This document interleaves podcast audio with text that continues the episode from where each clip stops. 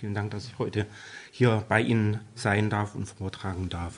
Wenn wir heute auf die Bistumsgründung vor 25 Jahren zurückblicken, dann stelle ich zunächst einmal fest, dass diese Bistumsgründung nicht einfach vom Himmel herabgefallen ist, sondern dass sie in erster Linie ein Resultat der deutschen Teilung ist. Schauen wir uns dies genauer an.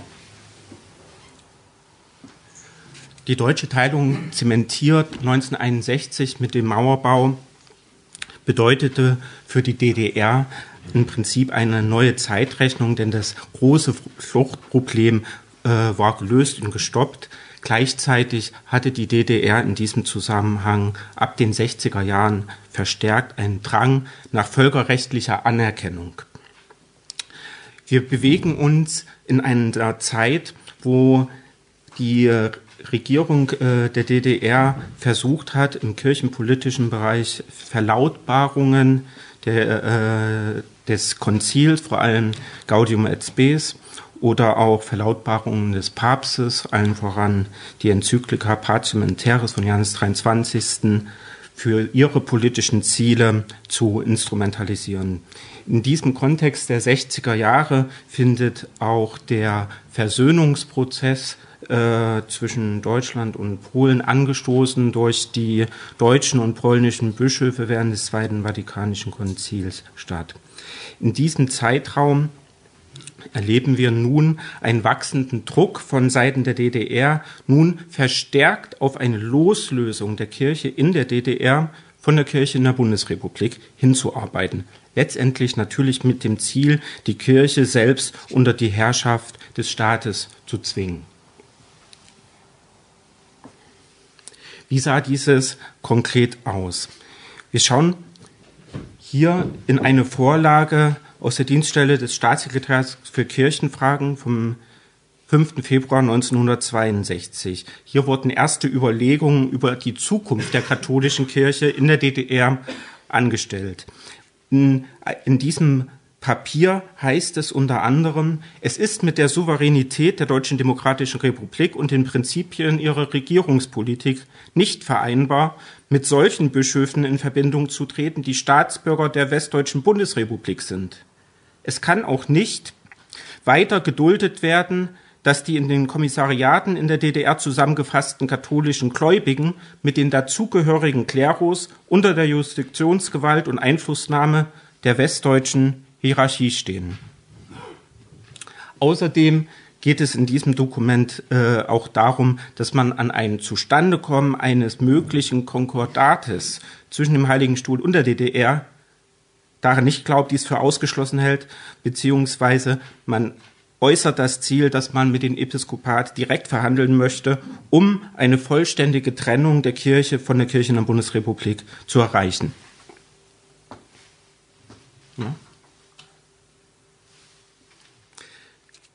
Es heißt darin, äh, worauf es aber anscheinend ankommt, das ist die notwendige Beendigung der Beeinflussung und Bevormutung der katholischen Bürger und der geistlichen Amtsträger durch die vom militaristischen Klerikalismus gesteuerten Führungsgremien der katholischen Kirche in Westdeutschland. Sollten die Bischöfe der DDR ein gänzlich ablehnendes Verhalten hierzu zeigen, dann ich zitiere, könnte die notwendige Regelung gegebenenfalls auch gegen den Willen dieser Hierarchie im Wege der staatlichen Rechtsetzung herbeigeführt werden. Wir sehen also von staatlicher Seite bereits 72 klare Ziele, äh, Ziele formuliert und auch eine äh, klare Drohkulisse, die fortan bei den Verhandlungen zwischen Kirchenvertretern mehr oder weniger offenkundig eine Rolle spielen sollte.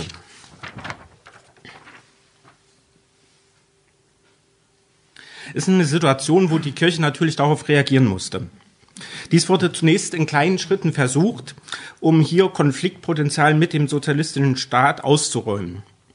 Bis zum Herbst 1959 waren für alle vier auf dem Gebiet der DDR gelegenen Anteile westlicher Diözesen eigene Generalvikare im Amt. Bei uns hier im Raum Erfurt sogar schon viel eher. Der Bischof von Fulda, Johann Baptist Dietz, machte Josef Reusberg bereits am 24. Oktober 1946 zum Generalvikar für den thüringischen Teil des Bistums Fulda. Mit Ausnahme des Generalvikars in Meiningen waren äh, sie alle äh, zudem äh, gleichzeitig Titularbischöfe und Weihbischöfe ihrer jeweiligen Diözesanbischofs ernannt worden. Kirchenrechtlich waren damit klare und auch praktikable Verhältnisse geschaffen. Allerdings kirchenpolitisch war es etwas brisant. Warum? Ganz einfach. Der Titel Generalvikar für den Jurisdiktionsbezirk Fulda, den in diesem Fall Freusberg trug, nannte damit auch gleichzeitig sehr deutlich die Zugehörigkeit zu einem äh, westdeutschen Bistum nach außen. Nach Beendigung des Konzils musste Erzbischof Bengsch 1966 dem Nuntius in Bonn mitteilen, dass keine Einreise für westdeutsche Bischöfe in die DDR oder nach Ostberlin und keinerlei Jurisdiktion mehr möglich war. Gleichzeitig bat er ihn, sich zur Sicherung der kirchlichen Administration und Jurisdiktion im Staatssekretariat seiner Heiligkeit einzusetzen. Am 20. Mai schrieb Bench an den Vorsitzenden der Deutschen Bischofskonferenz Döpfner, es bestehe ernsthaft die Sorge, die Kirche in der DDR und der Bischof von Berlin könnten in Isolation geraten. Er habe vertrauliche Nachrichten über die politischen Pläne des Vatikans mit verschiedenen Ostblockstaaten, unter anderem Jugoslawien, Ungarn, die Tschechoslowakei und Polen erhalten, dass es da zu Abmachungen, zu Verträgen kommen solle. Bengsch äußerte in diesem Zusammenhang die Befürchtung, der hiesige Staatssekretär für Kirchenfragen von der Region der DDR könne daraus die Konsequenz ableiten, dass die politische Abstinenz der mitteldeutschen Bischöfe nicht mehr vom Vatikan gedeckt sei und man in Zukunft unter Berufung auf das Konzil und den Papst nun die Bischöfe unter Druck setzen würde. Es verschärft sich also auch in diesem äh, Punkt, muss die äh, Kirche wieder reagieren. Sie tut es auch schrittweise. Im Sommer 1967 reagierten die Bischöfe von Paderborn, Fulda, Würzburg und Osnabrück und bestellten für ihre in der DDR gelegenen Diözesananteile bischöfliche Kommissare. Und sie delegierten ihnen bis auf weiteres alle Fakultäten und Vollmachten, die ein Diözesanbischof delegieren kann. Am 17. August 67 ergingen diesbezüglich vier gleichlautende Dekrete der Konsistorialkongregation, also die, das, was später die sogenannte Kongregation für die Bischöfe war. Gleichzeitig gestand diese Kongregation zu, dass der jeweilige bischöfliche Kommissar auch bei Vakanz des Bischofsstuhls in seinem Amt mit dem ihm gewährten Vollmachten bleibt. Also heißt praktisch, wenn der äh, Bischofsstuhl in Fulda vakant wird, äh, ist nicht gleichzeitig äh, äh, die Vakanz in Erfurt, sondern Freusberg konnte ein Amt leiten. So, die Bestellung zu bischöflichen Kommissaren erlaubte es, gleichzeitig auf die Amtsbezeichnung Generalvikar für das Bistum Fulda zu verzichten. Formal blieben diese Kommissare aber Generalvikar. Lediglich dieser kirchenpolitisch heikle äh, Begriff, diese anstößige Nomenklatur war damit beseitigt. Ende der 60er Jahre erleben wir eine Zunahme der Propaganda für die Souveränität der DDR, insbesondere äh, ab 1968 im Zuge der Vorbereitung auf den 20. Jahrestag der Gründung der DDR. Damit im Zusammenhang standen äh, die Forderungen äh, einer vollständigen Loslösung der Jurisdiktionsbezirke von den Bistümern in der Bundesrepublik und der kirchlichen Verselbstständigung dieser Gebiete. Staatssekretär Hans Seigewasser erhob am 15. Juli 1968 erstmals die Forderung nach Ernennung von Administratoren in der DDR und einer Verselbstständigung der Berliner Ordinarienkonferenz als eine nationale Bischofskonferenz. In einem Memorandum vom 2. Mai 1969 stellte Kardinal Bengsch schließlich fest, dass für die Jurisdiktionsbezirke Magdeburg, Schwerin und Meiningen nur noch bischöfliche Amtsträger einzusetzen seien, die ihre Jurisdiktion direkt vom Heiligen Stuhl hätten. Ich zitiere aus dem Memorandum. Es heißt darin, zweckmäßig wäre es, wenn die vorgesehenen Nachfolger so bald als möglich den jetzt noch im Amt befindlichen Justitionsträgern als Titularbischöfe zur Hilfe an die Seite gegeben würden mit dem Recht der Nachfolge. Dabei wäre zu beachten, dass sie ihre Jurisdiktion nicht von den in der Bundesrepublik Deutschland residierenden zuständigen Diözesanbischöfen erhalten, sondern direkt vom Heiligen Stuhl. Wie weitreichend und äh, äh, diese Einschätzung von Kardinal Bengsch war, erkennt man daran, dass bereits 14 Tage später, am 13. Mai 69, Hans Seigewasser gegenüber Kardinal Bengsch in einem Gespräch erläuterte, dass im Todesfalle eines Weihbischofs der Nachfolger, der von der westdeutschen Diözese ernannt äh, worden wäre, staatlich nämlich nicht mehr anerkannt wird. Der bisherige Modus der Neubesetzung als Weihbischof des in der Bundesrepublik äh, residierende Diözesanbischofs war somit nämlich nicht mehr möglich. Der Heilige Stuhl entschied daher zu der von Kardinal Bengsch äh, vorgeschlagenen Lösung, dass die noch im Amt befindlichen Justitionsträger äh, im Falle einer plötzlichen Vakanz Nachfolger als Titularbischöfe mit dem Recht äh, im Amt ihnen zu folgen. Über die Verfahrensweise die in den darauffolgenden Jahren, in den 70er Jahren äh, vollzogen werden äh, sollten, war das Ministerium für Staatssicherheit bestens informiert. Werfen wir einen Blick darauf. Haben hier äh, ein Dokument vom 9. September äh, 69. Da notierte der Führungsoffizier von IM Otto, muss man dazu sagen. Ihrem Otto war äh, Otto Groß, das war der äh, war ein katholischer Priester, der von Kardinal Bengsch beauftragt äh, war, mit äh, staatlichen Stellen Gespräche zu führen. In diesem Zusammenhang führte äh, Otto Groß auch äh, mit dem Ministerium für Staatssicherheit Gespräche, die aus diesem Gesprächskontakt ohne sein Wissen gleichzeitig eine IM-Akte über ihn anlegten. So, von IM Otto haben, äh, hat nun dieser äh, Führungsoffizier äh, das weitere Vorgehen äh, erfahren und eine entsprechende Notiz äh, angefertigt. Darin heißt es, ähm, dass der Vatikan der laufenden Bedenken wegen des Fehlens eines Friedensvertrages habe und deshalb Übergangslösungen zustimmen würde. So ist vorgesehen in einer ersten Phase den Einsatz von apostolischen Administratoren durch den Papst in Schwerin, Magdeburg und Erfurt ähm, vorzusehen. Meiningen sollte aufgelöst und an Erfurt angeschlossen werden. Und in einer zweiten Phase sollten die Bistumsanteile in eigenständige Administraturen umgewandelt werden, wobei dann später zu einem dem Vatikan genehmen Zeitpunkt diese Administraturen dann eigene Bistümer, eigene DDR-Bistümer werden würden.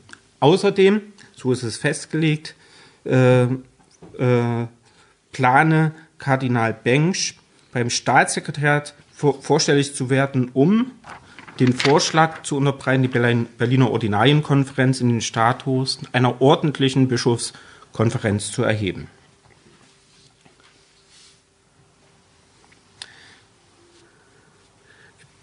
Wir befinden uns nun in den 70er Jahren. Kurz zu dem Kontext dieser 70er Jahre. Es ist eigentlich die Blütezeit der DDR. Wir haben ähm, ab, ab 69 die äh, Entspannungspolitik mit äh, Willy Brandt, woraus auch die DDR erheblich äh, profitiert. Wir haben die Aufnahme äh, der DDR und der Bundesrepublik äh, in, in, in die UNO.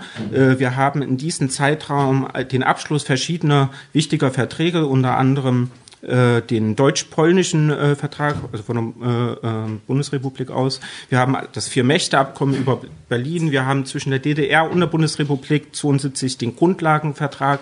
Wir haben in diesem Zeitraum den Beginn des KSZE-Prozesses. Wir befinden uns also in einer Zeit, wo das Thema völkerrechtliche Anerkennung der DDR für die Region der DDR eine ganz entscheidende Rolle spielt und die äh, dieses Thema natürlich auch auf die kirchlichen Verhältnisse übersetzt wissen will. Schauen wir uns das im Einzelnen etwas konkreter an. Durch den Vertrag mit Polen von der Bundesrepublik vom 7. Dezember 1970, wir erinnern uns alle in diesem Zeitraum, Kniefall Willy Brandt in Warschau, war nun der Weg zu einer Neuordnung der Zahnverhältnisse in den Gebieten jenseits von Oder und Neiße frei. Sofort nach der Ratifizierung am 17. Mai 72 errichtete der Papst am 28. Juni 72 in Westpolen vier neue Diözesen. Diese Neuordnung folgte dem Grundsatz, dass kein Teil einer kirchlichen Zirkumskription einem Oberhirten unterstellt werden sollte, der außerhalb des Staatenverbandes steht. Diesem Prinzip folgend wurden unter anderem auch Teile des Bistums Berlin, die nun auf der polnischen äh, Seite lagen, von diesem abgetrennt. Gleichzeitig wurde sozusagen der Rest des ehemaligen Erzbistums Breslau zur apostolischen Administratur Görlitz errichtet. Am 24. August 72 empfing Willi Stoff, damals Vorsitzender des Ministerrats der DDR, Kardinal Bengsch im Haus des Ministerrats. In diesem Zusammenhang übergab er ihm ein an das Staatssekretariat seiner Heiligkeit gerichtetes Memorandum. Darin heißt es, es sei aus Sicht der DDR-Regierung mit dem Abschluss des Grundlagenvertrages und seiner Ratifizierung die Souveränität und die endgültige Teilung Deutschlands in zwei Staaten anerkannt. Sie fordere daher eine Verselbstständigung der Jurisdiktionsgebiete und die Schaffung einer eigenen Bischofskonferenz. Keine Gelegenheit ließen daher äh, in der Folgezeit die DDR-Diplomaten aus, um, wenn auch im Ton moderat, diese Forderung dem Heiligen Stuhl bzw. seinen Vertretern vorzutragen. Der Heilige Stuhl wiederum ging in kleinen Schritten vor. Nach vielen Verhandlungen und Expertengesprächen, sowohl mit Kardinal Bengsch, mit Mitgliedern der Berliner Ordinarienkonferenz, mit westdeutschen Bischöfen und mit der Bundesregierung, wurde zunächst der Status der bischöflichen Kommissare rechtlich verändert. Durch Schreiben des Kardinalstaatssekretärs vom 14. Juli 73 ernannte Papst Paul VI. Äh, jeweils einen apostolischen Administrator in Magdeburg, in Schwerin und hier für Erfurt-Meiningen. Diese Administratoren wurden wie Diözesanbischöfe behandelt. Ein weiterer Schritt. Am 10. Juli 1974 übermittelte der damalige römische DDR-Botschafter Klaus Gysi Klaus Gysi wurde später Nachfolger von Hans Seigewasser als Staatssekretär für Kirchenfragen und ist äh, Vater von Gregor Gysi. Also, jener DDR-Botschafter Klaus Gysi übermittelte an Erzbischof Casaroli das Angebot zu offiziellen Verhandlungen und Gesprächen auf Regierungsebene in Berlin. Als nun absehbar wurde, dass es zu diesen Verhandlungen zwischen DDR und Vatikan kommen würde, richtete die Berliner Ordinarienkonferenz auf ihrer Sitzung vom 3. bis 5. September 74 an den Erzbischof Casaroli die Bitte, wenn es schon zu solchen Verhandlungen kommen sollte, dann sollte dieser Weg bitte nicht an unserer Bischofskonferenz vorbeiführen. Die Mitglieder der Berliner Ordinarienkonferenz als auch der Vorsitzende der Deutschen Bischofskonferenz äußerten ganz klar und deutlich ihre Bedenken gegenüber diesen Verhandlungen auf Regierungsebene. Also dass äh, der Heilige Stuhl und die Regierung der DDR an den Bischöfen vorbei äh, verhandelt, äh, das wurde ganz kritisch äh, gesehen. Trotz dieser formulierten Bedenken ging der Heilige Stuhl auf diese Einladung der DDR-Regierung aber ein. Und Casaroli besuchte vom 9. bis 14. Juni 75 die DDR. Die ersten paar Tage äh, war er in Berlin, äh, da auch in, äh, in der in dem Regierungsgästehaus äh, in Niederschönhausen und äh, äh, den zweiten Teil dieser äh, Besuchsreise verbrachte er äh, in kirchlichen Einrichtungen, war unter anderem hier in Erfurt, besuchte äh, natürlich äh, äh, Priesterseminar und Fakultät äh, und war auch äh, in in Dresden. Hier auf dem Foto sehen wir ihn gerade, äh, Bischof Aufterbeck und äh, Erzbischof Casaroli äh, im Kreuzgang bei uns im Dom. Als nächster Schritt hätte nun äh, wohl die Frage der Errichtung von Diözesen oder wenigstens Administraturen angestanden. Doch man entschied sich äh, vatikanischerseits nach Intervention, vor allem durch Kardinal Bengsch, zunächst dafür, die Berliner Ordinarienkonferenz zu einer wirklichen Bischofskonferenz aufzuwerten. Dabei allerdings den Begriff der Nationalkonferenz zu vermeiden. Das war natürlich, äh, wenn Sie so wollen, der feuchte Traum der DDR-Regierung, äh, dass es eine Bischofskonferenz der DDR gibt. Diese gab es so nicht, sondern am 26. Oktober 76 wurde die Berliner Bischofskonferenz als selbstständige Bischofskonferenz, äh, sogenannt Autoritas Territorialis, durch den Heiligen Stuhl errichtet. Dabei hob der Heilige Stuhl in einer Erklärung gleichzeitig hervor, dass sie damit äh, äh, dass sie durch zwei Bischofskonferenzen damit nicht die deutsche Frage berührt habe. Jetzt haben wir also äh, die, ähm, die Bischöfe in der DDR zu apostolischen Administratoren, die agieren wie eigene Diözesanbischöfe. Wir haben eine eigene Bischofskonferenz. Der letzte Schritt ist, nun jetzt hier eine apostolische Administratur oder ein Bistum Erfurt zu gründen. Kommt das nun? 1978. Ich verrate äh, wahrscheinlich nicht so viel, es kommt nicht dazu. Ähm, aber warum? Der Vatikan informierte im Herbst 1977 die DDR-Bischöfe, dass der Heilige Stuhl die Diözesangrenzen in der DDR verändern will.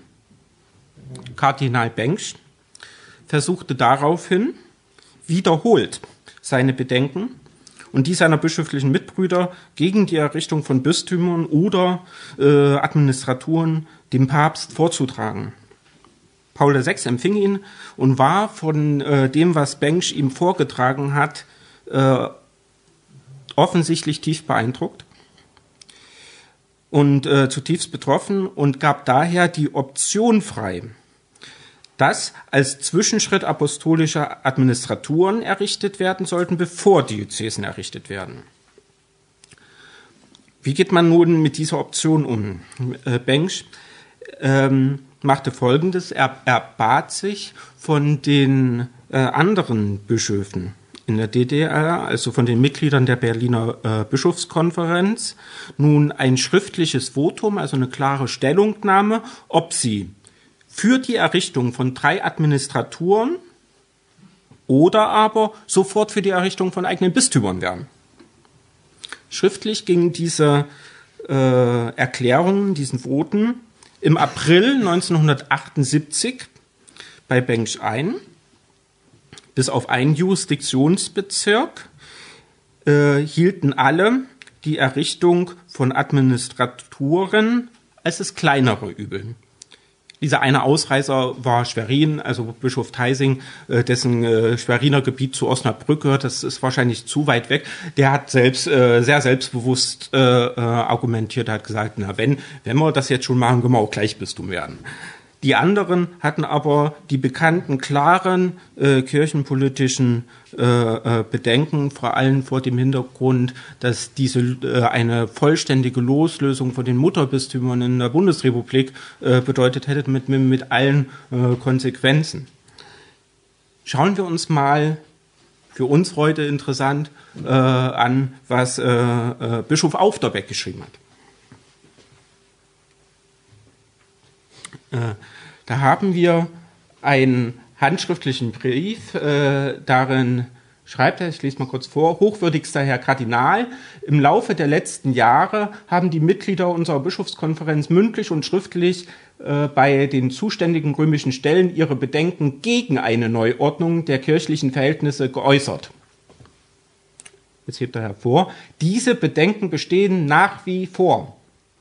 Wenn dennoch der Heilige Stuhl eine Neuordnung im Sinne der Errichtung einer Administratur trifft, gewiss aus Gründen, die ich nicht übersehe, werde ich mich der Entscheidung des Heiligen Stuhls fügen, wie dies von uns Bischöfen in allen diesbezüglichen Eingaben und Verhandlungen zum Ausdruck gebracht worden ist.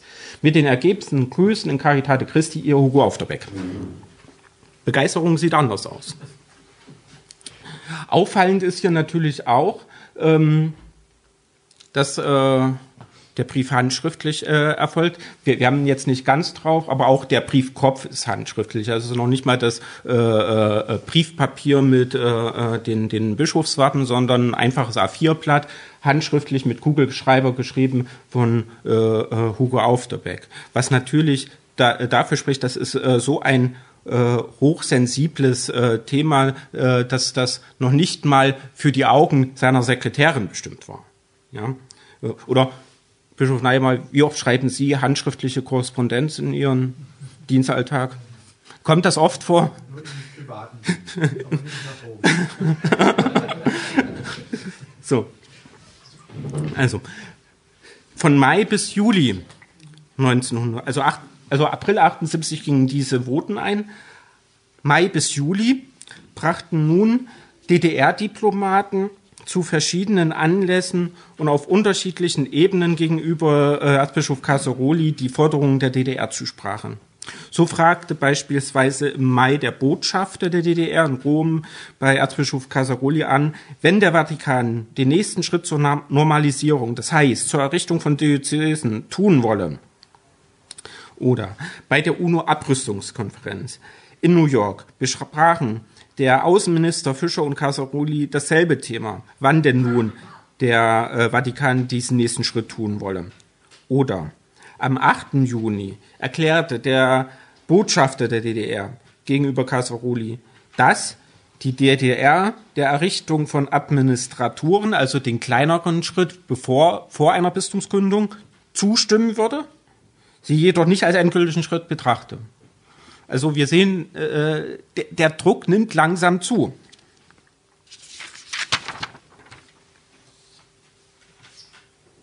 Offensichtlich erfolgreich, denn am 2. Juli 78 traf Papst Paul Sechste die Entscheidung über die Umwandlung der drei bischöflichen Ämter in apostolische Administratoren. Allerdings wenig später am 6. August 78, also knapp vier Wochen später, starb der Papst, ohne die dafür vorbereiteten Dekrete unterschrieben zu haben. Kleines Problem. Sein Nachfolger Johannes Paul I., nur 33 Tage im Amt, der hat diese Thematik gar nicht berührt. Johannes Paul II. hielt auch da äh, haben die DDR-Diplomaten äh, unter Johannes Paul II. gleich wieder das Thema eröffnet und äh, diesen entsprechenden Druck, man will ja, will ja hier schließlich eigene Bistümer haben, ähm, äh, äh vorgetragen und Johannes Paul II. reagierte erstmal klug, indem er gesagt hat, Moment mal, das ist eine Sache, ich muss mich erstmal einlesen, erstmal einarbeiten und hat, äh, sagen wir mal salopp, auf Zeit gespielt. Ähm, Im Februar 1979 hatte sich der Papst gegenüber dem Kardinal Bengsch noch geäußert, dass die Errichtung von Administratoren vermutlich äh, auf Dauer nicht ganz um, unumgänglich sei. Und auch eine Studie der Dienststelle des Staatssekretärs für Kirchenfragen vom August 79 äh, über die also der Titel der Studie hieß äh, äh, Einschätzung der bisher erkennbaren Tendenzen des Pontifikats von Papst Johannes Paul II. In dieser Studie ging man noch davon aus, dass die sogenannte Vatikanische Ostpolitik von ihm weitergeführt wird, wenn auch etwas weiter äh, zurückhaltender. Aber bereits nach einem Jahr äh, Pontifikat deutete sich äh, an, dass es eine neue Linie mit Johannes Paul II. gibt gegenüber den Ostblockstaaten. Und spätestens 1980 hatte sich diese Fragestellung der Verselbstständigung der Jurisdiktionsbezirke in der DDR erledigt und sollte fortan keine Rolle mehr spielen. Interessant ist zum Beispiel, es gab ähm, 1985 ähm, bei den, den ersten Staatsbesuch von äh, Erich Honecker in einem NATO-Land. Das führte nach Italien. Bei der Gelegenheit bat er auch darum, doch den Papst treffen zu können. Hat er gemacht. Wir sehen es hier. Und bei diesem Treffen spielte die Frage der Diözesankönzen auch keine Rolle. Es wurde noch nicht mal mehr thematisiert. Dieses Thema war vom Tisch.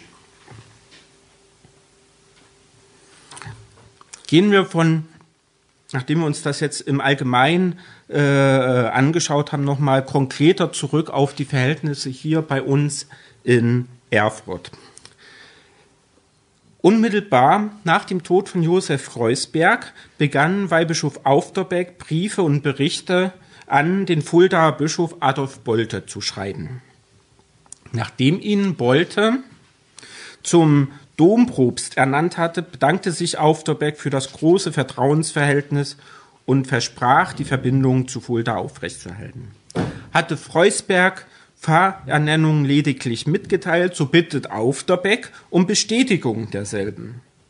Hirtenbriefe werden nur dann verlesen, wenn der Fuldaer Oberhirte sein Plazit gibt. Ehrentitel nur dann vergeben, wenn Bolte sich ein Urteil über den Pfarrer gebildet hat.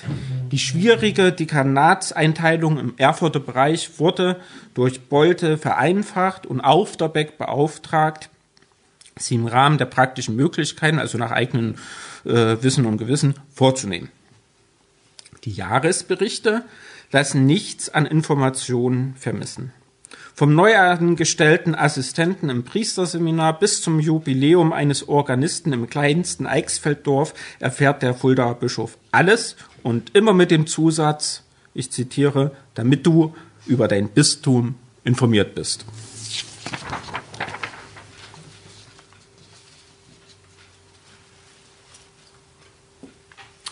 Papst Paul VI. ernannte, hatten es vorhin gesagt, äh, äh, 73 äh, äh, die DDR-Weihbischöf äh, äh, dazu apostolischen Administratoren. Am 14. Juli 73 wurde Hugo Aufterbeck apostolischer Administrator in Erfurt und Meiningen und wurde als solcher wie ein Diözesanbischof behandelt. Aufterbeck handelte trotz dieser rechtlich bedeutsamen Statusveränderung gegenüber dem Fulda Bischof so, als habe es diese Regelung faktisch gar nicht gegeben.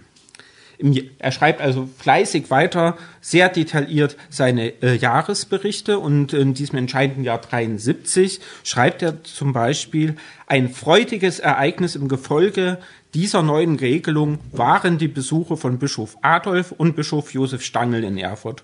Unser Bischof Adolf war, solange ich in Erfurt bin, noch nicht hier gewesen. Im Zuge notwendig werdender Regelungen wurde ihm zum ersten Mal die Erlaubnis erteilt, ebenfalls Bischof Stangl. Für die Priester und insbesondere für mich war der Besuch eine überaus große Freude. Besonders hatte es die Eichsfelder gefreut, dass Bischof Adolf nach einiger Zeit noch einmal wiederkam, um die alten Stätten des Eichsfeldes zu besuchen. Sein Besuch hat überall eine große Freude gemacht. Nachdem Bolte 1974 gestorben war, schrieb Aufderbeck dessen Nachfolger, dem Bischof Eduard Schick, folgendes, ich zitiere, lieber Bischof Eduard, im Laufe der letzten Jahre habe ich regelmäßig deinem Vorgänger Bischof Adolf einen Jahresbericht über das bischöfliche Amt Erfurt geschickt. Dem persönlichen Bericht, der natürlich nicht vollständig sein kann, sind beigelegt die Berichte über die Firmungsreisen wie die Jahresberichte der verschiedenen Referate des Seelsorgeamtes. Wenn du das auch in Zukunft wünschst, werde ich es dir weiterhin schicken. Wenn es dir aber zu viel Papier ist, werde ich dich schonen. Lass es mich auf den üblichen Weg gelegentlich wissen. Dem neuen Bischof war das nicht zu viel. Die bisherige Praxis wurde beibehalten, und zwar bis 1993.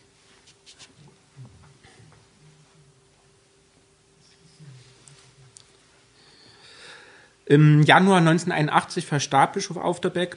An seiner Beisetzung nahm äh, der Fuldaer Bischof und sein Weihbischof Johannes Kapp teil. Der Nachfolger Aufderbecks, Joachim Wanke, behielt diese gute Gewohnheit bei, jährlich dem Fuldaer Bischof Eduard Schick aus dem östlichen Teil des Bistums Fulda zu berichten. Und dabei besonders heikle Fragen äh, bei besonders heiklen Fragen die Meinung seines bischöflichen Mitbruders zu erbitten. Umgekehrt, umgekehrt hat Bischof Schick bis zu seinem Tod diese Form der Kommunikation gewürdigt und den pastoralen Aktivitäten im Erfurter Bereich viel Anerkennung entgegengebracht. Auch nach der Amtsübernahme durch Johannes Düber 1983 ergaben sich keine Veränderungen im Verhältnis Erf des Erfurter Administrators zum Fuldaer Bischof. Regelmäßig wurden von Erfurt die Jahresberichte geschickt und genauso regelmäßig bedankt sich der Fuldaer Ordinarius. Oft sind diese Antwortbriefe voller Lob für die Arbeit im Bereich des bischöflichen Amtes Erfurt-Meiningen. So schreibt Düber zum Jahresbericht 1987, ich zitiere, die durchgängige Pastoral ist mir angenehm und vorbildlich aufgefallen. Kein runder Geburtstag vergeht, ohne dass die beiden Bischöfe in herzlicher Weise einander gratulieren. 1989 schreibt Wanke zum 60. Geburtstag Dübers, ich zitiere, zugleich möchte ich dir von Herzen danken für alles, was du immer wieder für unseren hiesigen Bereich an vielfältiger Hilfe schenkst. Die, auch die beiden Generalvikare verkehrten brieflich miteinander und versuchten, soweit es möglich war, amtliche Informationen auszutauschen bzw. sich über die laufenden Vorgänge zu informieren. Generalvikar Sterzinski konnte im Mai 1987 sogar nach Fulda reisen, um mit Generalvikar Lang persönliche Dienstangelegenheiten wie etwa die Übernahme der Krankenhauskosten für übersiedelte pensionierte Priester zu besprechen. In diesem Zusammenhang taucht aktenmäßig belegt erstmals der Vorwurf auf in Erfurt, bemühe man sich nicht ausreichend genug, Erzbischof Düber eine Einreise in die DDR zu ermöglichen.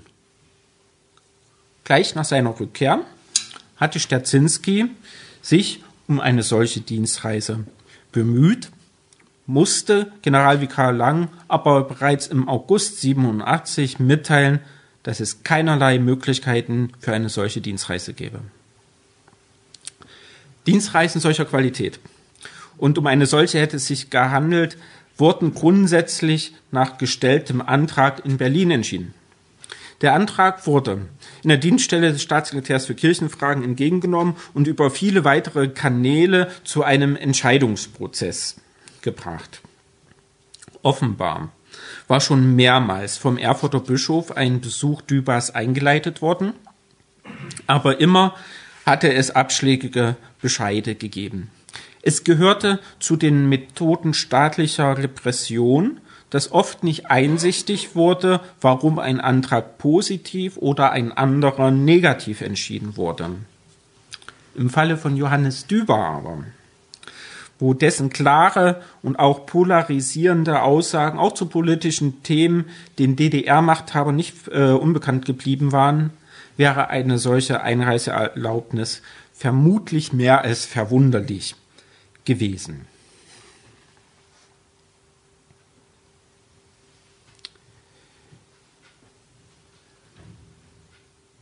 Zehn Tage nach dem Mauerfall lud Bischof Wanke in einem Brief am 20. November Erzbischof Düber zu einem Besuch zu Silvester und Neujahr oder einen anderen Termin ein. Also die Grenze war offen.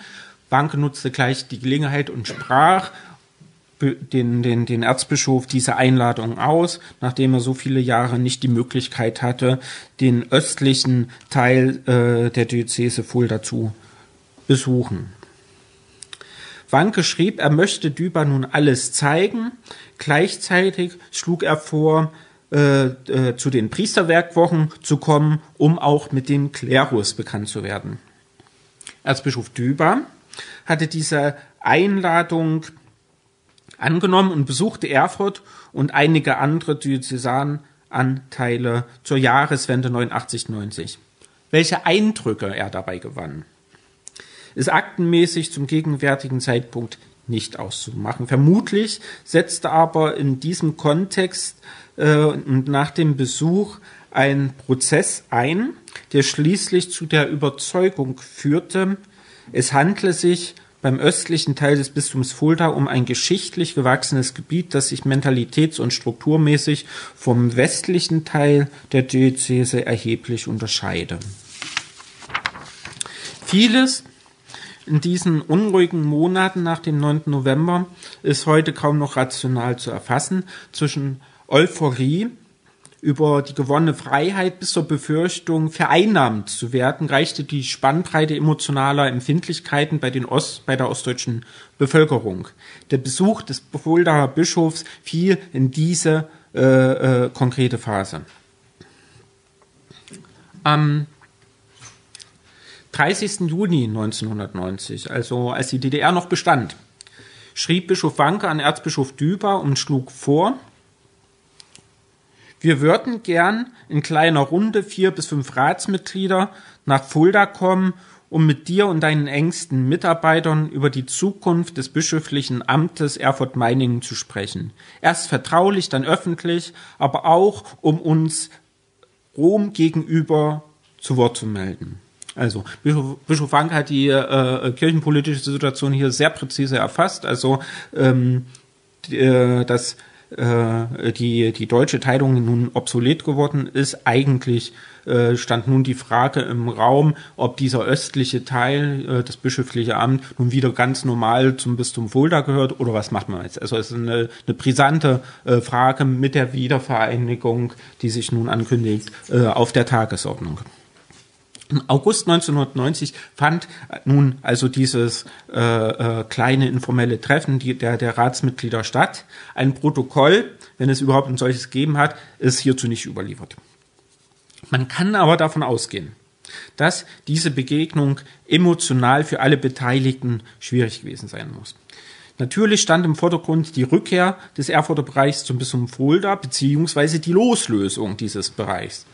Ob bereits bei diesem Treffen im August 1990 die Entscheidung für eine Option Bistum Erfurt gefallen ist, lässt sich von meiner Seite zumindest nicht rekonstruieren. Wir können ja heute Abend Bischof Wanke mal fragen.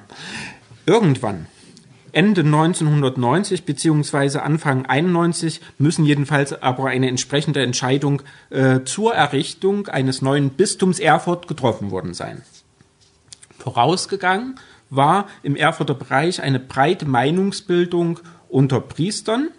Also man hat eine Umfrage unter dem Dezantklerus äh, hier gemacht und die haben mit großer Mehrheit für ein eigenes Bistum äh, votiert. Es gab auch ein paar Voten, die sich dagegen ausgesprochen sind, die äh, äh, durften dann ähm, ins äh, Bistum Fulda wechseln. Für Erzbischof Düber stand sehr bald fest, so berichten Zeitzeugen, dass er in Erfurt in die Selbstständigkeit entlassen werde. Dass, dass, er das, äh, dass er Erfurt in die Selbstständigkeit entlassen werde. Der promovierte Jurist folgte offenbar dem Grundsatz, dass das Recht den geschaffenen Tatsachen Rechnung zu tragen hat. Aus politischen Gründen mochte er aber auf die Rhön, das altfuldaische Gebiet, nicht verzichten. Mündlich überliefert ist äh, in diesem Zusammenhang von ihm ein Zitat, das glaubhaft diesen Standpunkt wiedergibt wir haben es hier vorhin, die haben eine eigene Mentalität und Struktur entwickelt. Um aber äh, nicht den DDR-Machthabern nachträglich und endgültig mit ihrer Grenzziehung Recht zu geben, soll für den Fuldaer Bereich zumindest an dieser Stelle die Grenze wieder korrigiert werden.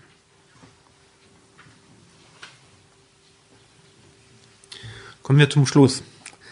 Nach der Wiedervereinigung löste sich im November 1990 die Berliner Bischofskonferenz auf und schloss sich der Deutschen Bischofskonferenz an. Auf ihrer ersten Frühjahrsversammlung als nun vollständige deutsche Bischofskonferenz wurde bereits im März 1991 äh, die Frage der Diözesangrenzen der bischöflichen Ämter diskutiert. Die Bischofskonferenz delegierte diese Fragestellung an eine eigene Kommission, der neben allen deutschen, äh, ostdeutschen äh, Bischöfen, also die, die ehemalige Berliner Bischofskonferenz, auch Karl, äh, Karl Lehmann als Vorsitzender der Bischofskonferenz und Kardinal Meissner, war ja selber lang genug äh, Mitglied äh, der Berliner Bischofskonferenz, angehörten sollte. So, diese Kommission hat nun ein Jahr später äh, ein Konzept vorgelegt für äh, die zukünftigen Bistumsgrenzen. Was Lehmann vorgestellt hat äh, und was weitgehend den Wünschen der betroffenen Jurisdiktionsbezirke entgegenkam. Und zwar die bisherigen bischöflichen Ämter Erfurt-Meiningen, Magdeburg und die apostolische Administratur Görlitz sollten eigenständige Bistümer werden. 1994 sind diese drei auch eigene Bistümer geworden. Das Dekanat Geisa in der Rhön sollte beim Bistum Fulda bleiben. Im Norden das bischöfliche Amt Schwerin wiederum wollte kein eigenes Bistum werden, sondern beim Bistum Osnabrück bleiben. So.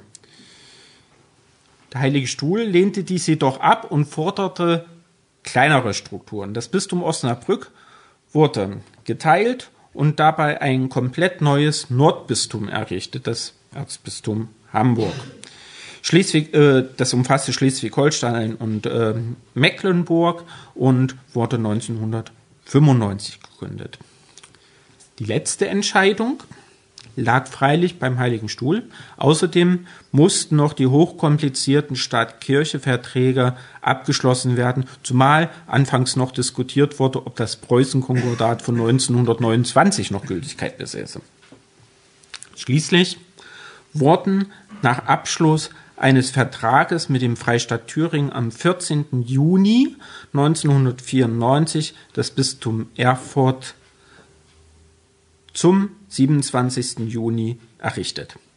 Die feierliche Bistumserhebung, hier haben wir es, an der auch Erzbischof äh, äh Düber teilnahm, erfolgte zur Bistumswallfahrt am 18. September 94. Erzbischof Düber hieß zu der Wallfahrt das neue Bistum im Herzen Deutschlands und Europas herzlich willkommen und Bischof Wanke wiederum dankte bei dieser Feier den Mutterdiözesen Fulda und Würzburg für die auch in schwerer Zeit und unter oft großem persönlichen Einsatz gehaltene Verbindung zum Osten. Vielen Dank.